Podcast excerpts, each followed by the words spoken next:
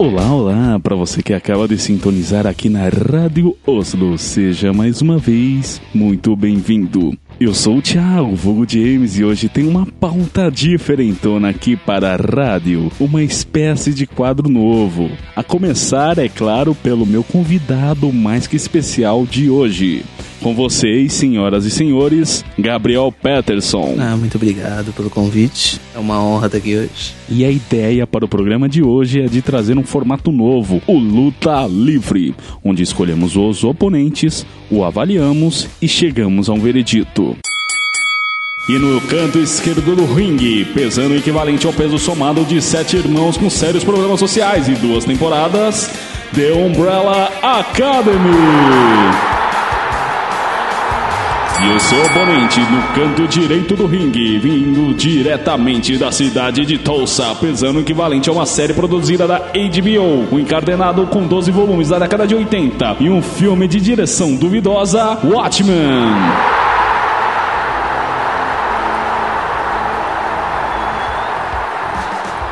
Bom, Peterson, bora pro. O quê? É isso mesmo? Temos um oponente surpresa. E sim, é ele mesmo, vindo diretamente da paródia mais escrachada dos gibis, pesando equivalente a sete membros encabeçados por uma empresa corrupta, The Boys. Rapaz, as coisas ficaram realmente interessantes por aqui.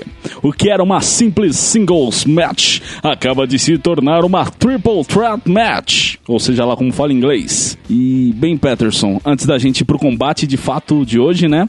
Precisamos dar um aviso. Seguinte, para deixar as coisas mais equilibradas entre nossos combatentes, precisamos trazer spoilers, né? Os tópicos que a gente vai trazer aqui precisam de dados, de informações. Informações relevantes para a gente poder avaliá-los corretamente, que senão, cara, vai ficar injusto pro Watchmen, né? então, é, é, realmente. Escute por sua conta e risco. Bom, bora ver quem será o campeão de hoje, então? Bora lá, mano.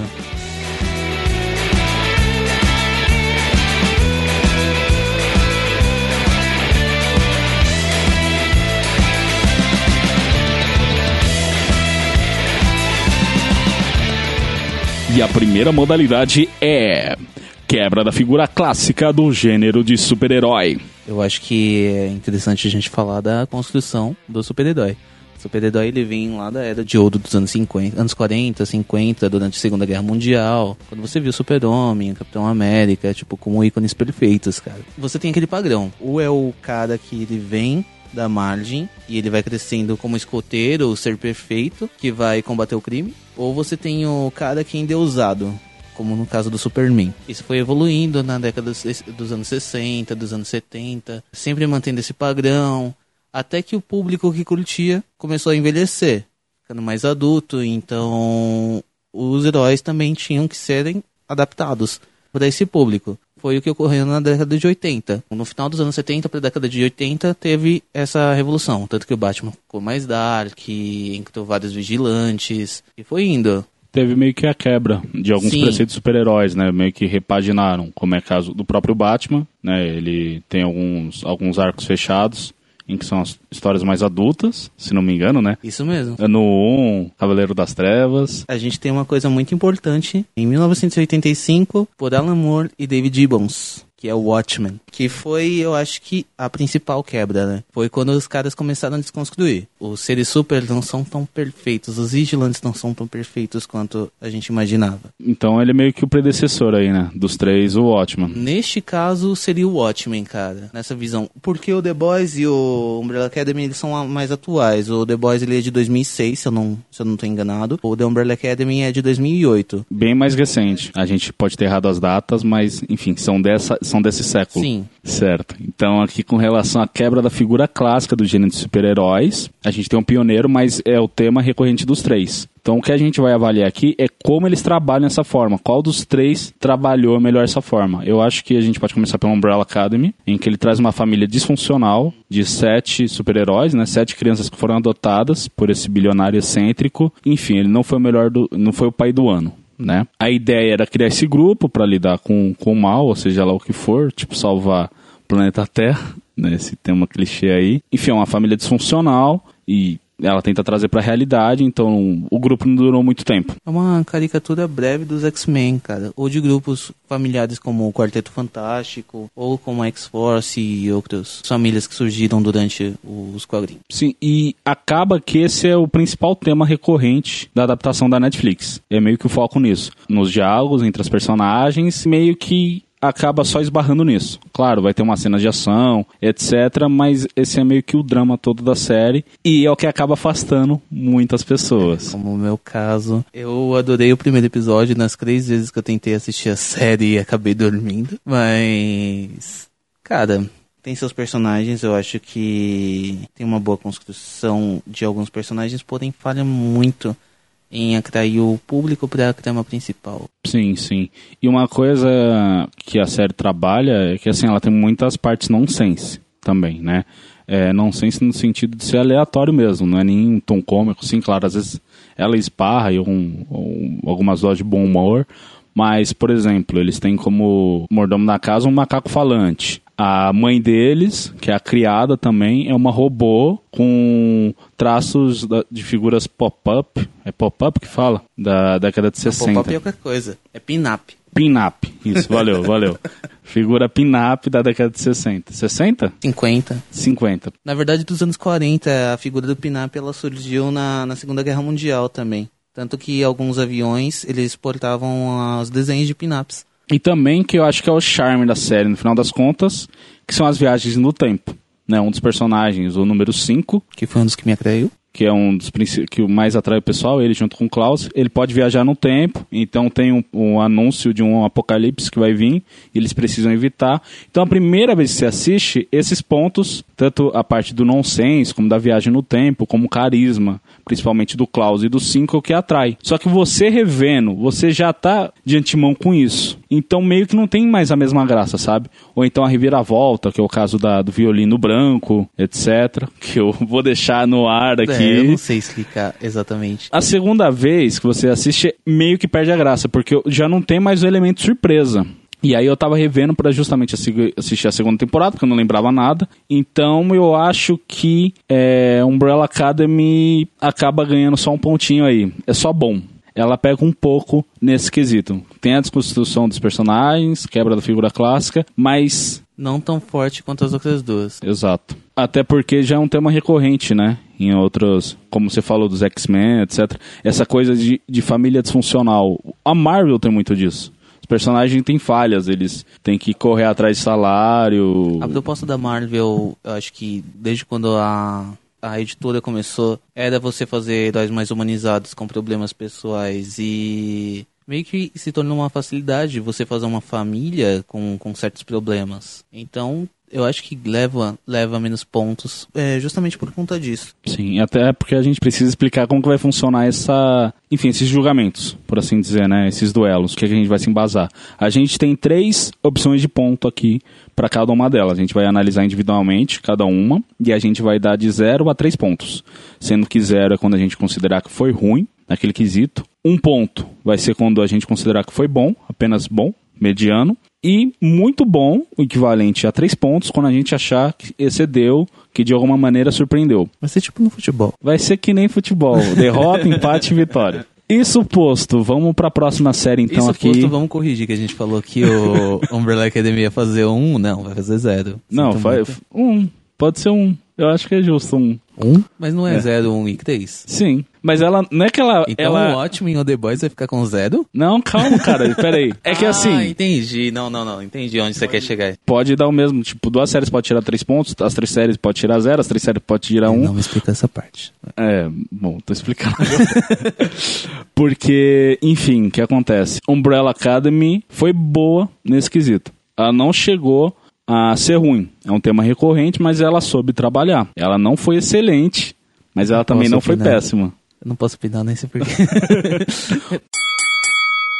Bom, vamos então agora pra uma série que você viu. Agora que eu posso, vamos lá. The Boys. O que, que você acha de The Ah, Boys? Que delícia, cara. The Boys eu acho que, por ser uma sátira, a figura perfeita do, do super-heróis, principalmente quanto a DC Comics, É, que é o principal foco até agora na série, né? São só os da DC. talvez entre agora na, Na terceira temporada. temporada algumas figuras mais semelhantes às figuras da Marvel. Como o Soldier Boy, né? Isso. Bom, é uma quebra é, muito direta aos, às figuras da DC Comics, aos deuses. Quando você tem uma figura que seria extremamente perfeita, como seria no caso o Homelander, o que é posta pela mídia como uma figura perfeita, vamos fingir que é só ficção. É, você tem uma quebra mostrando que o cara é um grande, não posso falar a palavra, não? Já vamos filha da puta, principalmente na primeira temporada, é uma quebra de expectativa pra todo mundo que tá assistindo, entendeu? Até porque, lembrando que no primeiro episódio, a gente já tem de cara que o Seth, né, que esse grupo que é a paródia da Liga da Justiça, são todos mau caráter. São todos... No comecinho eles tentam babar um ovinho, né? Tipo, colocando a Mive e o... E o próprio Homelander. salvando... Sim. Só que a gente tem noção que a maioria deles são babacas, são sacanas. Vídeo o The Deep, né, que ele estupra Nossa. a... Ugh. Luz Estrela, Estrela Luz, não lembro como ficou em português. O A-Train que atravessou uma pessoa e, e cagou Eu pra acho isso. que esse é o momento da primeira temporada pra você ver, puta, os super-heróis não são tão perfeitos, cara. Sim. Então, é mostrado todas essas figuras, só que quanto ao Patriota, o Homelander, o Capitão Pátria, seja lá como você chame, ele no primeiro episódio ainda é tido como uma pessoa imaculada. Lembra que o Butcher leva o Huey pra aquele bar Sim. e aí tem todos os super-heróis fazendo todo tipo de sacanagens e atrocidades. O Homelander ainda é tido como uma figura imaculada. Ele não tem nenhum caso de corrupção, nenhum caso de, enfim, de qualquer coisa que suja a imagem dele. A partir da segun, do segundo episódio, a gente já vai vendo isso caindo por terra. Mas até então ele é tido também como imaculado. Essa quebra acontece no momento que a namorada do Huey é atropelada pelo É, a partir pelo daquele momento. cara. Esse momento, eu acho que, além de ser chocante, do cara ter ficado só com as mãos da namorada dele. Meu, isso ganha. Isso ganha demais, cara. Eu acho que esse uso de violência e. É pra impactar mesmo, cara. Isso ganha muito a série. E chama muito o público. Vai dividir homens entre meninos ali, né? Claro. Mas então você acha que quanto o The Boys tira nessa modalidade? Cara, na desconstrução eu acho que é três pontos, mano. Porque ele, ele, ele escracha totalmente, ele desconstrói, ele desconstrói totalmente a figura do super-herói, do arquetipo do super-herói. Ele torna o, o ser perfeito o ser mais filha da puta possível. E ainda mais sendo acobertado pela mídia, entre outras coisas. Mas a gente discute isso daqui a pouco também. Sim.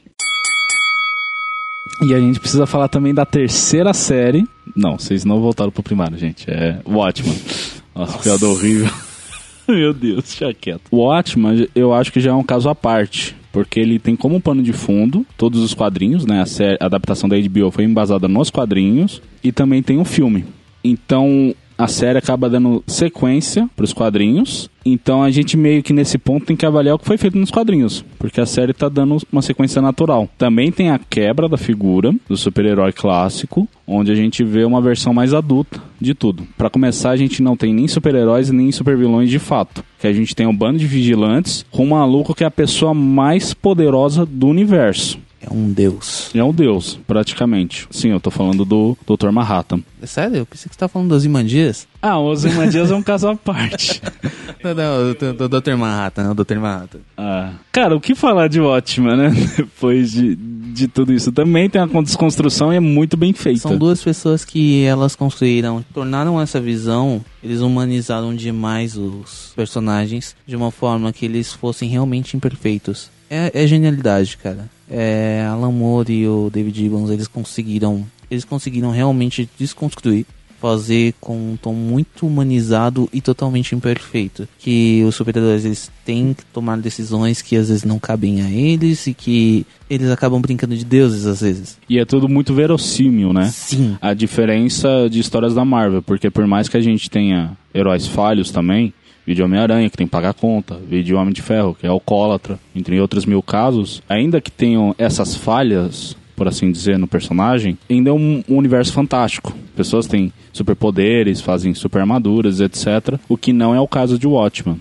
é muito mais pé no chão tudo. Então a gente vai ver é, logo no começo, conforme for construindo toda a narrativa, todo o universo, o caso dos Minutemen. A base de Watchmen, é, assim como a série tem a base nos quadrinhos Watchmen, o Watchmen tem a base numa prequel que foi lançada depois, só que são os Minutemen. E, enfim, eles são pessoas falhas. A gente tinha pessoas racistas no meio, a gente tinha personagens LGBT, e a gente vai ter muitos casos reais. Não lembro agora qual, acho que foi o Dollar Bill, que ele foi tentar evitar um assalto a um banco, e aí a capa dele prendeu na porta rodante, e ele foi fuzilado. Exato. Então, assim, é ao mesmo tempo que é muito real, é trágico. É trágico. Então eu acho que o Watchmen também, a série Watchmen trouxe muito disso também. É sempre esse tom, sempre esse tom soturno. Eu acho que o melhor de Watchmen, assim, eles estarem sempre com, a, com um pé na realidade também. Uhum. Como a genialidade no caso de Tulsa. É, é, sem palavras, mano. É uma sequência muito bem. Depois de anos, é uma sequência muito bem planejada e muito bem construída. Quanto à desconstrução, é perfeito, né, cara? É, tem Três pontos também. Três pontos também. Aqui empatou com. Na verdade, se pudesse ter quatro, mas.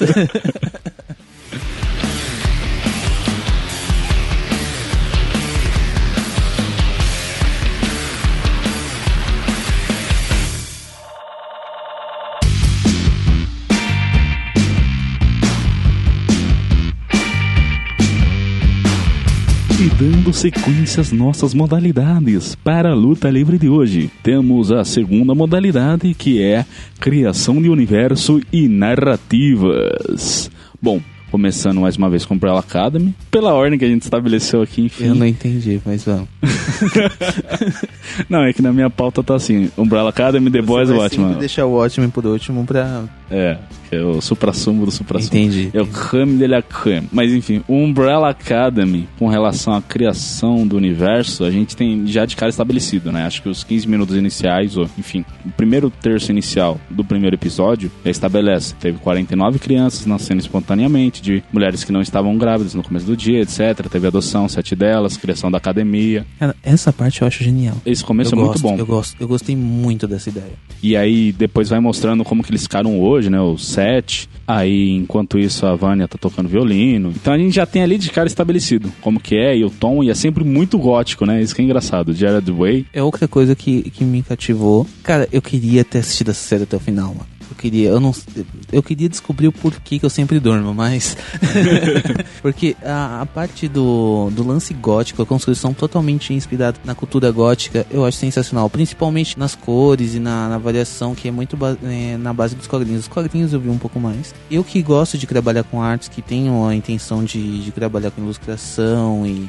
quem sabe com HQ também, pra mim é uma honra, cara, ver um universo gótico desse jeito bem trabalhado. E eu acho que é muito a cara do selo que lançou, né? Muito da Dark Horse. Aí as ilustrações foram feitas pelo brasileiro Gabriel Bá, mas lembra muito, em vários momentos, Hellboy. Assim, algum. Parece algum... graça do Minola, né? É, É muito bom. E eu acho que os quadrinhos, tudo muito gótico, tanto cenário como o próprio design dos personagens e etc. Até a personalidade deles. E também a personalidade sempre também muito soturno. E a série trouxe isso de certa forma, claro, né? Daquele jeito dos quadrinhos. Mas ela trabalha bem também. Só que, enfim, com relação à criação do universo, etc., estabelecido nos 15 minutos iniciais. E aí depois o foco são nos dramas pessoais. E aí, nesse ponto que eu acho que a série mais uma vez peca, sabe? É aquele esquema de ter que fazer 10 episódios e aí, enfim, literalmente ter que encher linguiça, que eu acho que mais uma vez atrapalha. Assim, eu eu gostei da série, eu me empolguei, etc, mas eu vejo muita gente desistindo da série justamente por isso. O Peterson que tá de prova. Cara, todo mundo fala, ah, mas a segunda temporada é melhor, eu não consigo terminar a primeira. E se você não vê a primeira temporada, você não entende a segunda, não tem como. Então, assim, é por mais que a segunda temporada tenha melhorado muitas coisas, eu admito isso, a segunda temporada foi melhor, ainda que tenha muitas falhas, muitos furos de roteiro, você só assiste a segunda temporada se vê a primeira. E se a primeira tá falha, me desculpa, sabe? Mas são muitas séries, tem muita oferta no mercado e, sabe, Exatamente. E ainda mais nesse período que tá em alta. Você fazer séries de super-heróis, ou com seres supers, ou com um lance misterioso, com, com pessoas com poderes e tal. Pra quem gosta de acompanhar essa parte da, cultu- da cultura pop, acaba sendo uma opção B ou C, infelizmente. Uhum. Então a gente pode cravar aqui que Umbrella Academy fica novamente com ponto. Só foi bom. Não posso opinar, vou seguir você, cara. Ok. Não, pelos quadrinhos e pelo que eu entendo e tal, eu acho que é, pode ser um ponto. Pois bem, agora com The Boys. O que que você acha de criação do universo e as narrativas? Vamos colocar pela série primeiro? Eu acho que fica muito bom, cara. Eles colocam um pé na, na realidade, como se não, é, eles conseguem compactuar com o momento atual. A gente acaba não, não vivendo mais tantas guerras porque os Estados Unidos agora têm os supers. É uma empresa, ela constrói um, um componente, o componente V, né? É, composto. composto V, que dá, dá poderes às pessoas. E essa construção de ter uma empresa que é a Vault, desde o nazismo, vem fazendo experimentos para dar poderes pra, para as pessoas, cara, é genial. A ideia de quadrinhos é uma, uma coisa que a gente já viu. Eu acho que não só a criação do composto vem em si, mas todo o marketing tem em volta. E como todos os Estados Unidos Ainda é bem que é pautado. ficção. É. Mas como todos os Estados Unidos é pautado no marketing dos super-heróis, você vê em tudo, tudo. É assim, é muito legal justamente como um easter egg, né? Você vê os personagens andando pelos cenários, etc. Seja, sei lá, um novo refri, seja bonequinho, seja leite, tá em tudo. Tem, vai ter algum do set em alguma coisa como uma imagem. Tipo, não, não tem outras, não tem atores, não tem atrizes, né? O universo inteiro são os sete. E se super-heróis existissem, seria desse jeito. Seriam várias corporações patrocinando os caras da, da mesma forma que são os esportistas, que são os grandes atores e, cara, é desse jeito. O lance do The Boys marcar isso é incrível. Essa construção da, da parte do universo no mundo real rolar isso mesmo é incrível, tanto nos quadrinhos quanto na série. Na série a gente vê muito bem isso. Quanto ao universo em geral, quando eles colocam mais cores, que eles estão nos filmes, e quando eles estão, é, tipo, por fora, que diminui esse tom de cor, que fica mais escuro, você sente que- é, é a realidade, que eles estão ali num momento sério e que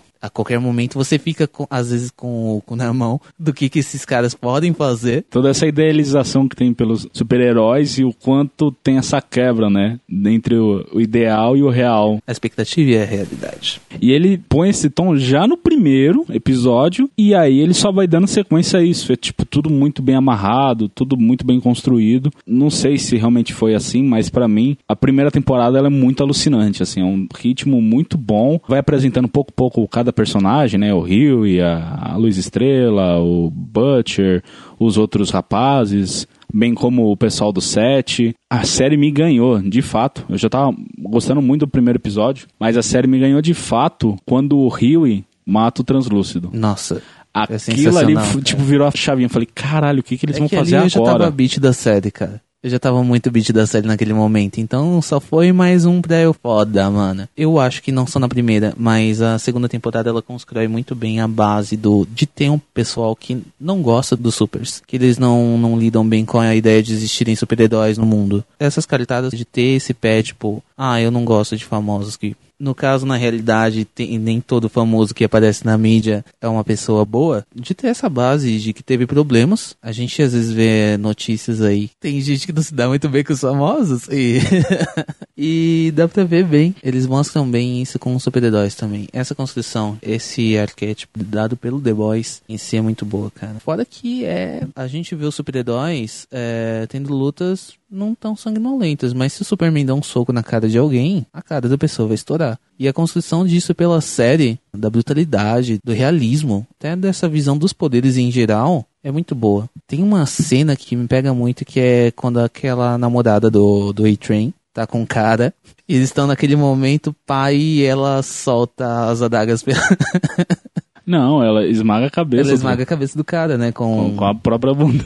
É, é tudo muito bem feito, etc. Mas eu não sei se foi pelo modo como eles distribuíram a segunda temporada, que foi semanal, né? A primeira foi lançada uma Foi vez. de uma vez. E aí a segunda foram lançados três episódios iniciais e o resto foi semanal. Eu senti que foi um pouco mais lento. Enfim, o ritmo. Não que tenha sido uma coisa ruim. É aí que tá. Eu esperei lançar tudo. Eu assisti de uma vez só, cara. É, e aí, como que foi pra você essa Foi experiência? ótimo, porque, cara, é- é- foi praticamente eu ter assistido uma temporada melhor do que a primeira, Sério? na minha opinião. Por Ah. eu ter assistido tudo de uma vez, talvez, pela sua visão, realmente, talvez eu acabasse vendo como uma, uma situação mais lenta. De ter que esperar pela semana. É porque, como você tá esperando semana, você absorve tudo que aconteceu. E a primeira temporada eu acho que eu vi, sei lá, em dois dias que eu vi em dois dias, então assim, eu nem tive muito tempo de absorver tudo, sabe? Eu só queria ver, enfim, o fechamento dos pontos. E aí tem aquele episódio, aquela cena final da primeira temporada, em que ela acaba em aberto, você fala, caralho, o que, que vai acontecer agora? E aí você tem que esperar um ano. Um ano pra mudar o rosto da criança. É, um ano pra. Mas foi uma boa escolha, foi, foi uma foi. boa escolha. Bem... Mas é sobre o universo que a gente tava falando? Então. Mas enfim, é, tudo isso pra dizer que também é, é três pontos. Tá acirrado isso aí, cara. Eu acho que vai dar empate, hein? Precisamos falar ainda de Watchmen. Eu posso começar com esse? Fica à vontade, meu querido.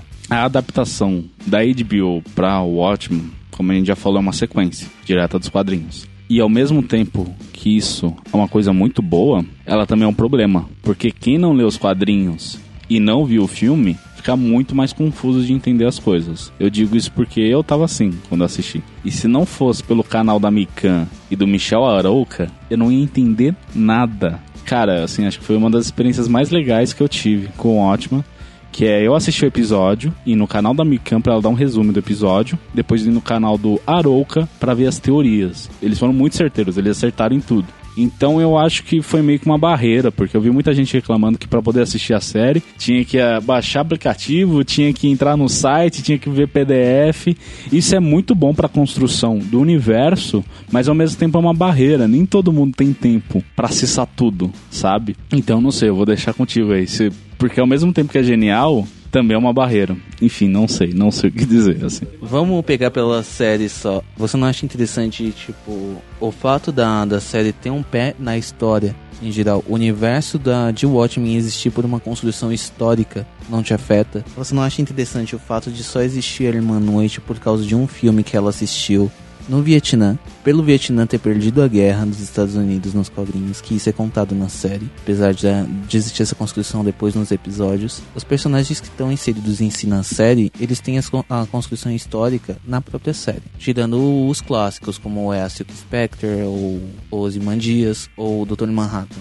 Que mesmo assim a razão deles estarem no lugares onde, nos lugares onde eles estão são explicadas na série também. Sim, mas o que faz a série ser tão fantástica e ao mesmo tempo o maior problema dela é que a história é muito densa. Então, das duas, ou você tem um puta de um conhecimento pregresso, ou acompanha todo o material extra, ou você tem a maior das paciências, para pouco a pouco ir absorvendo. Mas eu acho que mesmo assim, você contar só com a série, eu acho que não dá a totalidade da coisa. Não, assim, com certeza você não. acaba perdendo muito detalhe. A série fechada, ela é ótima.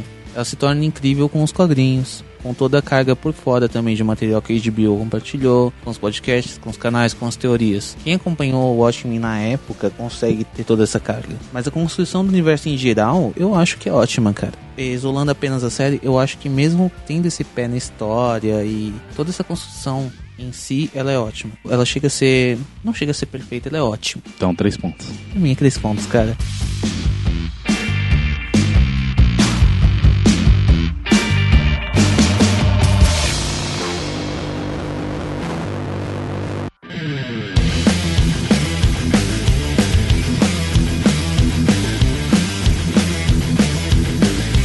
Vamos agora para a terceira modalidade, que seria adaptação em tela. É, a adaptação da Netflix para Umbrella Academy foi certeira, porque os quadrinhos são fechados, né? São fechados em arcos, tem três, tem Apocalypse Suite, Dallas e tem Hotel Oblivion. A primeira temporada é baseada no primeiro arco. Eu li essa história fechada, né? Se não me engano são seis capítulos que se divide, etc.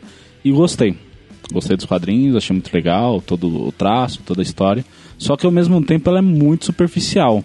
Ela só esbarra na totalidade. Imagino que justamente pelo criador não ter todo o universo na época, ou por uma questão de adaptação para os quadrinhos, enfim, né, teve que se limitar. Mas nesse ponto a adaptação da Netflix ela conseguiu aprofundar melhor e ela também trouxe um elemento que não tem nos quadrinhos, não nesse arco, mas que vai vir posterior, que são a dupla de assassinos Hazel e Chacha que é do, da comissão, se não me engano, ficou assim em português, que controla o tempo. Né? Controla catástrofes temporais, né? Meio que vai ajustando as linhas temporais e se manter na configuração inicial dela. E a adição desses dois personagens, eu acho que é um dos pontos mais interessantes da série em si. Enfim, a construção deles, né? A, maneira como eles se entrelaçam com o restante dos personagens, as histórias em si, eu acho que essa foi a parte mais bacana, assim. O que ao mesmo tempo também é um problema, porque para muita gente tanto fez, sabe? Assim, não achou interessante nem a história deles, etc. Talvez eu acho que quanto ao ritmo. É, eu acho que o ritmo no final de tudo atrapalhou. Acho que eles exageraram demais. Eles levaram ao pé da letra a construção de uma história em baseada em cultura gótica ou em culturas um pouco mais densas, assim. Eles achavam necessário ter uma, uma construção um pouco mais lenta do que o comum. É, eu acho que o problema no final das contas é com relação ao ritmo, mas a adição do Reis e da Tchatcha eu acho que engrandeceu um pouco assim a obra. Se você tiver um pouco mais de paciência, os arcos dos personagens são interessantes, né? Essa aprofundada que eles dão, o, toda a história da Umbrella Academy, de cada um dos personagens, o que aconteceu com eles até chegar até ali, é legal. O que atrapalha no final de tudo é o ritmo, mas assim, com relação à adaptação, eu acho que souberam adaptar bem, ainda trouxeram um bônus. É como eu disse para você, cara. É, eu como uma pessoa que não conseguiu acompanhar a série de fato, eu gostei de alguns personagens. Como eu já comentei, o Five e o Klaus, eles são personagens cativantes, excelentes. Os atores mandam muito bem. A premissa é muito boa da família, de como foi gerado tudo isso. Só não consegui por causa do ritmo. Não, e teve outro problema também que a série, para variar, foi vendida errado. Porque eu lembro na época de o que me atraiu na série é entender que era uma escola de super-heróis. Porque eles estavam vendendo como isso, como se fossem crianças que vão para essa escola e aprendem a ser super-heróis, como Sky High. E não é nada disso. Eu gostei, mesmo assim, eu gosto de ser surpreendido, mas a própria série se vendeu errado. Mas então, o que, que você acha? Um ou três pontos? pra Umbrella Academy. Eu não posso opinar. Bom, ela já tá muito atrás, eu vou dar três pontos, porque eu gostei muito com relação à adaptação, eu adorei o Reis e a Tchatcha e todo o drama deles. Comparando ao que eu já senti dos quadrinhos e ao que eu, o pouquíssimo que eu vi da série, eu acho que é bem ilustrado. É bonito, cara, é uma série bonita. A fotografia é boa, os personagens são bem crajados. A adaptação é muito boa. E agora para The Boys. Eu não li os quadrinhos. O que, que você achou? Foi bem adaptado? Melhoraram? Pioraram? Muita coisa muda. Não foi piorado de jeito nenhum. Eu acho que foi bem adaptado, bem resumido. Alguns personagens eles se tornam um, como é o caso da própria Tempesta. Ela era dividida, eu posso estar falando errado, mas pelo que eu entendi, ela era para ser duas personagens. E o mesmo acontece com o The Deep. O The Deep ele não é tão desbravado quanto ele é desbravado na, na própria série. É, eu vi que teve alguns cortes de, de personagens. Sim. Como é o caso do não sei o que de Júpiter, que é a paródia do Ajax. Isso. E aí colocaram o Translúcido. Mas a adaptação é muito boa, cara. Em questão do, da caracterização dos personagens, os atores são parecidos com os personagens dos quadrinhos. Apesar do Graça ser bem longe do realismo, eles conseguem puxar a, o próprio pôster e a primeira capa. Quando você coloca o primeiro pôster de The Boys que são eles vistos de baixo para cima, e a primeira capa dos quadrinhos, que são eles vistos de baixo para cima, os rapazes, é idêntico. Então, eu acho que a Amazon caprichou demais, cara. Caprichou demais. Tanto quanto a questão de efeito. Os próprios trajes, né? Sim, os trajes elogiados. são bem parecidos. É, são bem puxados realmente aos trajes é, de referência da, da era de ouro dos quadrinhos, né? Aqueles trajes bem chamativos. Não, e o próprio desenho da roupa, né? O...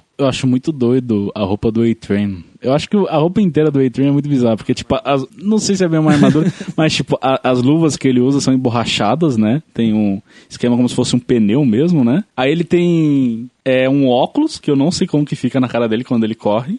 Mas tem tipo um propósito que é pra proteger, né? O olho de, sei lá, ser acertado por um inseto, qualquer merda. Tem o colete no peito que é pra proteger o mamilo. Tipo, tem corredores que o mamilo os sangra. Mamilos sensíveis, os mamilos sangram por conta é The Office que o diga. É, The Office que o, o And, Andrew Bernard tem que colocar um esquema, mesmo assim ele sangra ele. E aquele colete lá, assim, é. Cara, mas o mais doido é o, a roupa do Capitão Pátria. Que ele tem a bandeira dos Estados Unidos nas costas. Tem duas águias, uma em cada ombro. E todo o traje tem a águia fascista. É a estampa da roupa dele, tá ligado? Então é uma boa adaptação. Cara, é uma excelente adaptação. Tanto quanto ao roteiro, quanto a base da história em geral, eles conseguem passar o que realmente os quadrinhos queriam passar. E eles melhoram até o que é passado pelos quadrinhos. É, eu vi que o quadrinho, nas maioria das vezes, só quer ser escroto mesmo. Sim. Só quer ser babaca. E a série consegue construir uma história que te cativa, que te, te chama e você quer assistir até o final. Uhum.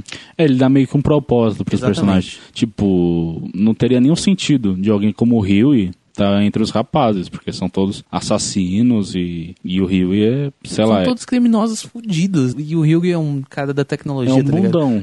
ele nem é um cara da tecnologia porque não manja nada. O que ele Exatamente. manja é o que ele aprendeu na loja. Mas a motivação que dão pra ele estar lá na segunda temporada eu achei muito boa. Que ele é tipo o canarinho dos caras, né? Pra saber. a- É um mascotinho. Não, quando eles passaram do limite, assim, sabe? Ele fala que é que nem quando o mineiro entra numa mina e tem um canário. Quando o canário morre, ele sabe que ele chegou longe demais. É igual quando um barco entra numa baleia. É, no caso deles é quando, cara, eu acho que eu fui longe demais. Eu matei uma baleia com uma lancha. Mas enfim, três pontos? Três pontos, sem dúvida. Agora, Watchman. Não, é uma adaptação, uma continuidade. É uma continuação, mas embasada no que foi fi- Com base do, do que aconteceu nas histórias em quadrinhos. na história em quadrinhos. Ela não chega a ser direta porque a história acaba em 86, eu acho, né? Eles dão continuidade agora em 2019. 2019. Se a gente for considerar como adaptação a base dos super-heróis, é, você tendo a carga emocional e personalidade de todos eles, da própria Silk Spectre, do que ela se tornou depois dela ter descobrido que ela era filha do comediante, o rumo que ela tomou na vida, da própria tecnologia do Coruja, o que, que aconteceu com ela, como ela está sendo utilizada, o que o Dr. Manhattan fez depois de ter ido para Marte, o rumo do Ozymandias, desses personagens clássicos que aparecem, e até o legado do Rorschach. Cara, quando você assiste o filme do Snyder, você tem o Rorschach como um herói. Você não vê ele como um cara que tem tendências ao fascismo ou com É, o, pró- ideologias. o próprio grupo defende ele. Que, assim, a figura do mocinho no Watchman é o Nightwolf, né? O Coruja. E os caras estão ligados das merdas que ele fala, etc. E eles passam um pano fudido. Assim, é, é tido como, como herói, o Rorschach. Porque o propósito dele, na época, concatenava com as ideias do Coruja, da Silk Spectre. Como que é Silk Spectre em português? espectral. espectral, etc. Mas o diário dele é problemático. Exatamente. E você comparar isso com uma ideologia da Ku Klux Klan, cara. O quão fácil pra Ku Klux Klan é a... Associar as, as ideias do, do Rorschach. Então, Eu acho que tendo essa base, essa carga toda, a adaptação em uma série a maneira como ela continua e mantém o mesmo tom dos quadrinhos é perfeita. Deu um empate fudido agora. É. Você é com certeza, mano.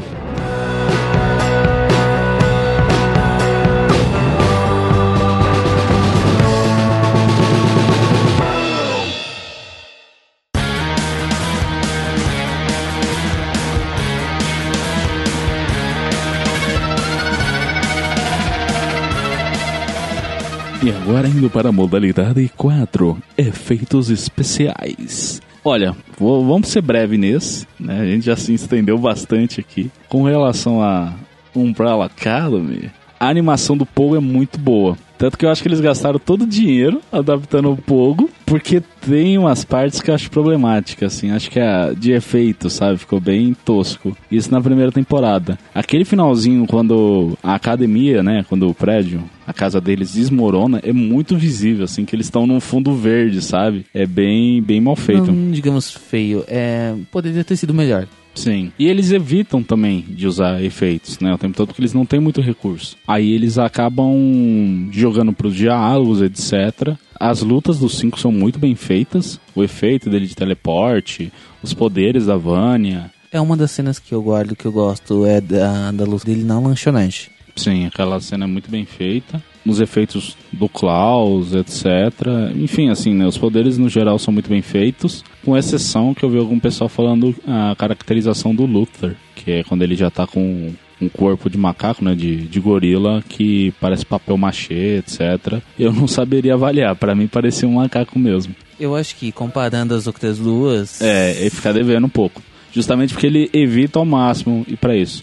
Na segunda temporada tem, assim, é já extre- meio que o extremo oposto. Porque a primeira temporada é tudo uns takes muito escuros, é sempre de noite, praticamente. Ou, eles ficam muito tempo fechados na academia, né? Tem muitas cenas deles na academia então, você nota claramente que teve assim um recurso limitado para as coisas. Já a segunda temporada, o extremo oposto, tem bastante tomada em espaço aberto. Toda a parte da comissão é muito mais bem explorada, então tem um cara que é tipo cabeça da comissão, que é um peixe num corpo de um homem, assim, então ele é uma cabeça de aquário, e essa parte é bem feita. E aí você já vê que eles tiveram mais recursos para fazer as cenas, tal, a cena final do na segunda temporada, que eles enfrentam toda a comissão, também é muito bem feita. Acho que fica devendo mais na primeira temporada, justamente que eles ficam fugindo disso.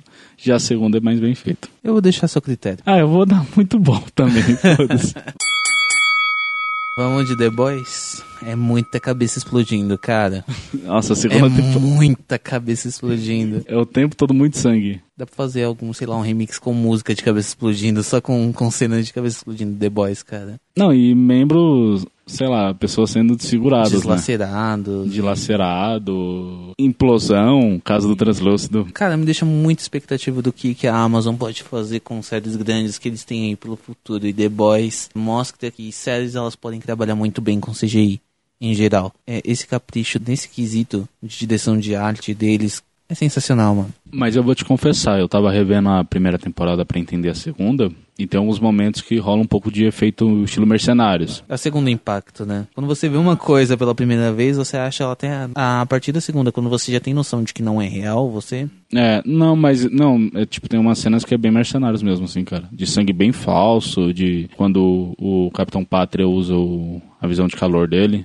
E aí ele corta algumas pessoas, fica bem tosqueira, fica bem filme trash, assim. Mas é uma ou outra cena pontual. É só ver a primeira cena de The Boys, que é a Queen Maeve e o Capitão uhum. Pátria em ação. É aquela parte que ela para o furgão com as próprias costas e aí você vê é, ela atravessando, né, toda a lataria amassando e ela lidando com os bandidos. É incrível, incrível. Uma cena que me impressionou muito na segunda temporada foi a dos golfinhos e da baleia do The Deep, cara. Aquela parte sinistra. Aquela parte, meu, você fica. Você não tem medo do Aquaman.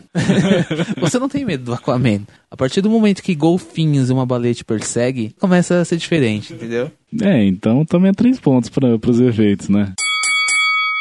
E, bom, não precisa nem falar nada de Watchmen, né? É impecável tudo, cara. Muito impecável. que problema que você achou com os efeitos? O Dr. Manhattan. Que? O Dr. Manhattan. Cara, é, tem apesar... um problema que é o olho dele não brilhar. Manter aquela coisa nebulosa. Mas eu né? acho que é exatamente apenas a estranheza. Eu acho que não, não é uma questão de incômodo, é a estranheza de você nunca ter visto a bolinha do olho do Dr. Manhattan e naquele momento você vê e você fica um pouco tipo, ai caramba, é ele mesmo ou é só um cara do Blue Man Group? Mas.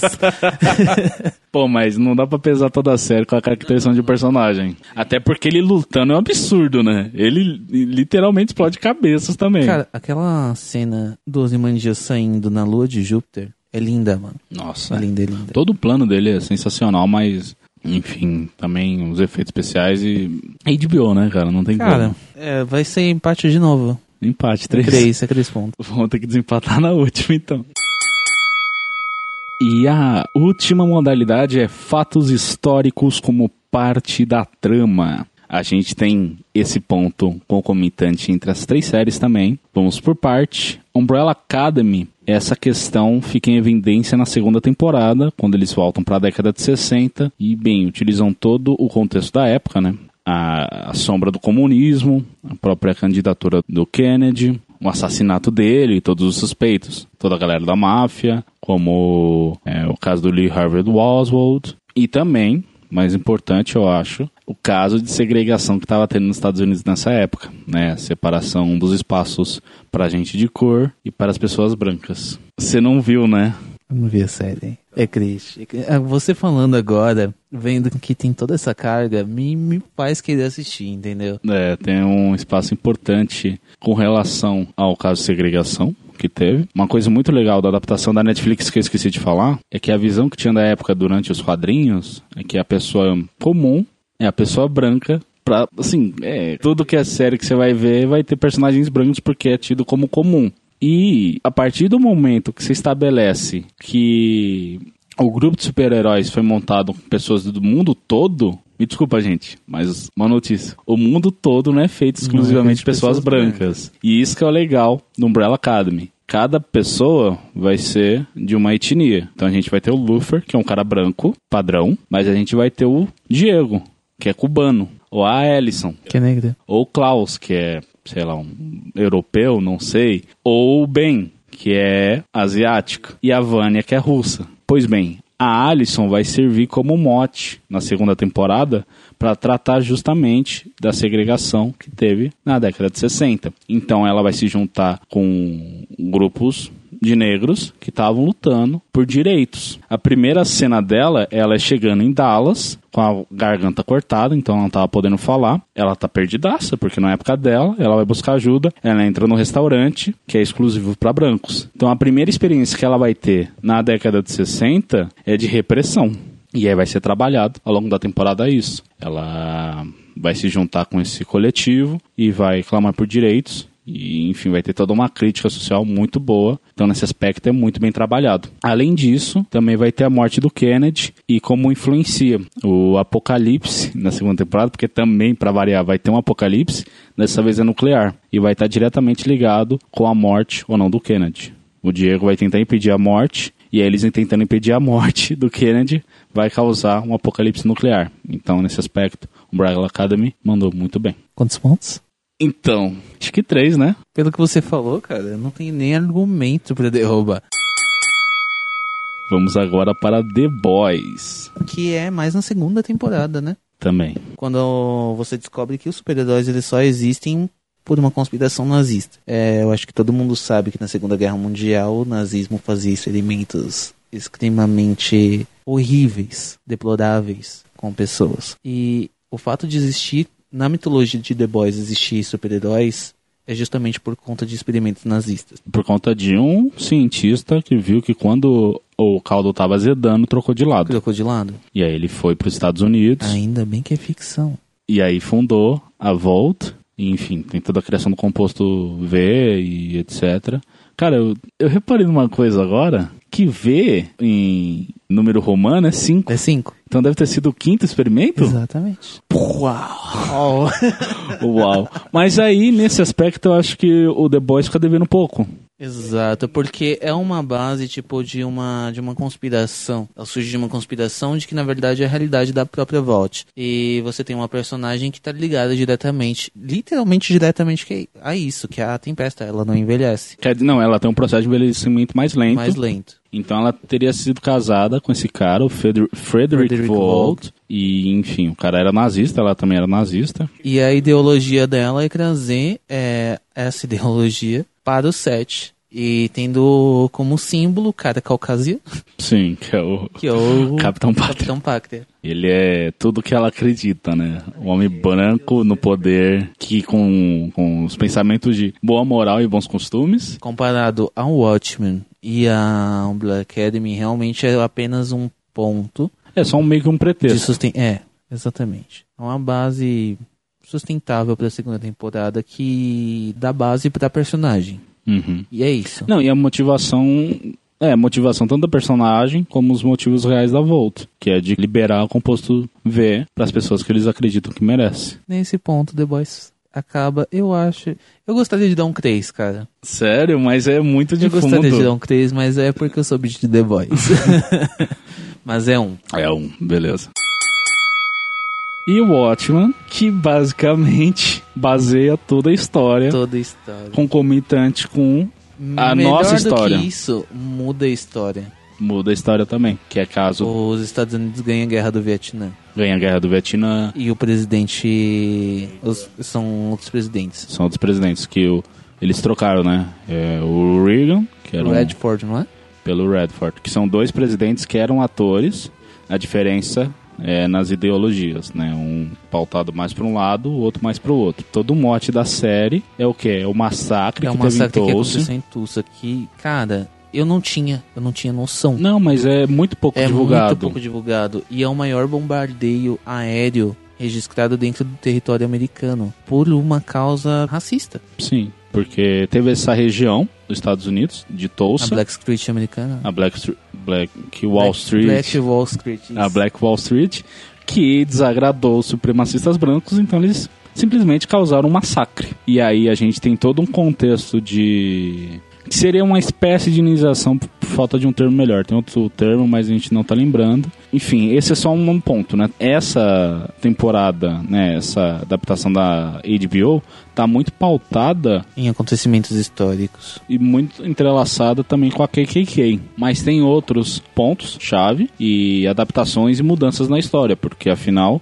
a história de Watchmen é acompanhada de figuras míticas como o Dr. Manhattan, o próprio comediante, enfim, toda a galera do Watchmen, que não está presente na nossa realidade, sendo assim justificável as mudanças que acontecem na história justamente pela presença desses personagens. Então, o que já era muito bom nos quadrinhos, eles conseguiram adaptar muito bem também para a série. Então, assim, é 10 de 10. Três pontos. Três pontos, sem dúvida. É, eu queria só, só complementar quanto à simbologia, porque as Cris, em geral, conseguem colocar a parte das histórias. A história em quadrinhos faz parte da história no mundo. Clássico, você estuda a Segunda Guerra Mundial e vê o Capitão América socando a cara do Hitler. Isso é um símbolo. Então, todas essas conseguem colocar e conseguem adaptar para a atualidade com problemas reais que acontecem hoje. Eu não posso descartar nem a, geni a genialidade de uma das três. Mas a gente tem que chegar no campeão. e bom, acho que vocês viram, né, que tava aqui pau a pau entre o Watchmen e The Boys. Todas as categorias, cada um levou três pontos, exceto pela última. E quem se sagrou campeão foi Watchmen. Vitória!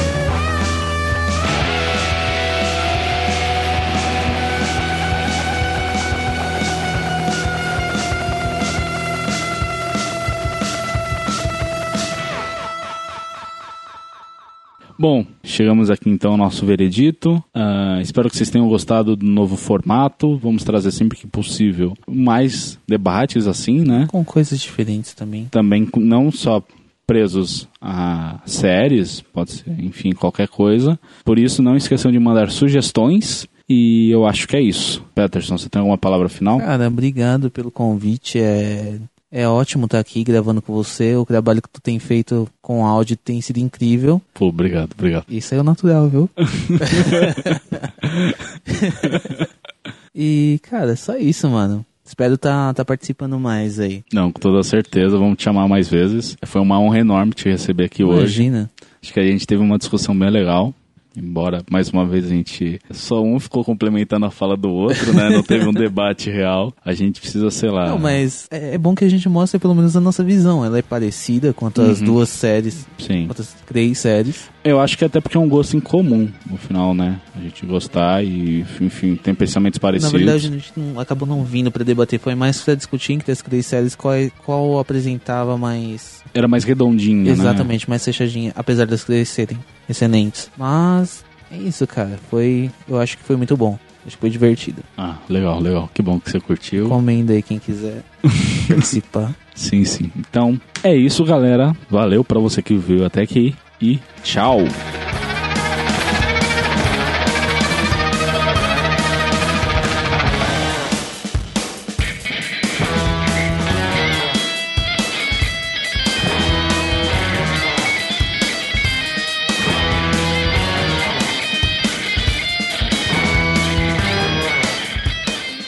Fazer o tambor, cara. Assim. Aê! Falta uma... Angela Manhattan. Cara, eu tenho certeza que ela pisou na piscina e afundou. Ah. Cara, pior que eu, eu gostei desse final aberto. Funcionou muito bem. Funcionou muito bem. Você esqueceu de. Bom, acabou falando é também. simbologia.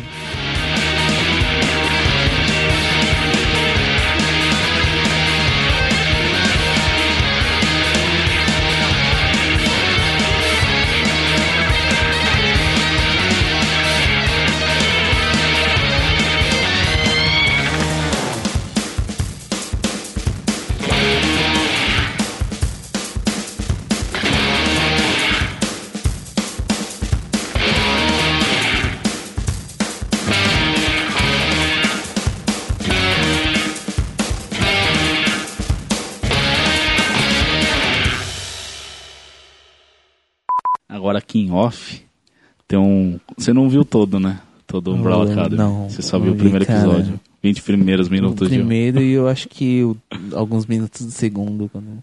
Então, tem uma parte mais pra frente, o Klaus é o que lida com os mortos, né? Aí ele acaba meio que desacordando num determinado momento. E aí ele vai meio que pro mundo dos mortos, é o que dá a entender, né? Da sensação que, enfim, ele tá em outro plano. E aí ele vai até uma barbearia pra se encontrar com o pai dele. E aí o pai dele começa a barbear ele. Porque é uma analogia da época do, do pai. E o pai tem um vistoso bigode, enfim. Não sei se foi essa ideia, né? De, de ser assim, ou só foi alguma coisa aleatória. Mas o nome da barbearia é Night Owl. Que é o nome em inglês de coruja. Caraca. E eu só vi a segunda vez. Então eu acho que é tipo assim, uma referência direta, sabe? Ao Watchmen. Ao Nossa, Watchmen. que foda. É, foi bem Então, legal é, esse, é, essa... é que nem a gente falou, cara, quanto ao pioneirismo, né? Quando você tem essas séries de heróis é, soltas, geralmente elas acabam marcando o Watchmen. Apesar de hoje fazer parte da DC, ela veio da da Shorton, alguma coisa assim. Ah, sim. Eu acho que a gente deveria até fazer um episódio a parte do Watchmen, porque a gente acabou sendo muito superficial. Porque tem todo um histórico, Chama né? mais gente também que, que já tenha lido e tal, Sim. acompanhado todo em geral a série. Uhum. Que, até alguém que goste dos filmes, do filme Até que do Zack Snyder. Mas é, é, você tava falando isso desse selo diferente. Foi a aquisição desse grupo de super-heróis. E aí ficou entre. Quando o Alan Moore e o. David Gibbons. Que eles estavam vendo se eles poderiam usar ou não os super-heróis desse grupo. E entre eles está o Besouro Azul e o Pacificador. E eles foram adaptados para o Watchman. É muito interessante isso ver. E o Pacificador agora tá no Esquadrão Suicida. Esquadrão Suicida. John Cena. O John Cena. Cara, Maneiro. tá prolongando a conversa, eu vi a conversa do. O teaser do, do Esquadrão Suicida, cara. Sabe aquela expectativa de esperança que se cria, tá ligado? Ah, eu não me deixei, não. Eu... Cara, é que eu sou, eu, cara, eu sou muito bicho de quadrinhos. Não, não, não tem jeito. Quando eu vejo alguma coisa que, tipo, é, é aquilo, principalmente a caracterização dos personagens. Você já compra, né? Ainda mais que tem o James Gunn na O James direção. Gunn é, é, é super confiável. Apesar de. Apesar dos tweets que quase fizeram ele perder o emprego na Disney. Apesar de tudo, é. Ele é um ótimo diretor, cara. Uhum. Trabalha muito bem. É, eu gostei também do trailer do Batman. Mas daí eu vi que vai ser adiado só pra 2022 agora. Mas enfim, vou deixar a trilha subir e vambora. Aí.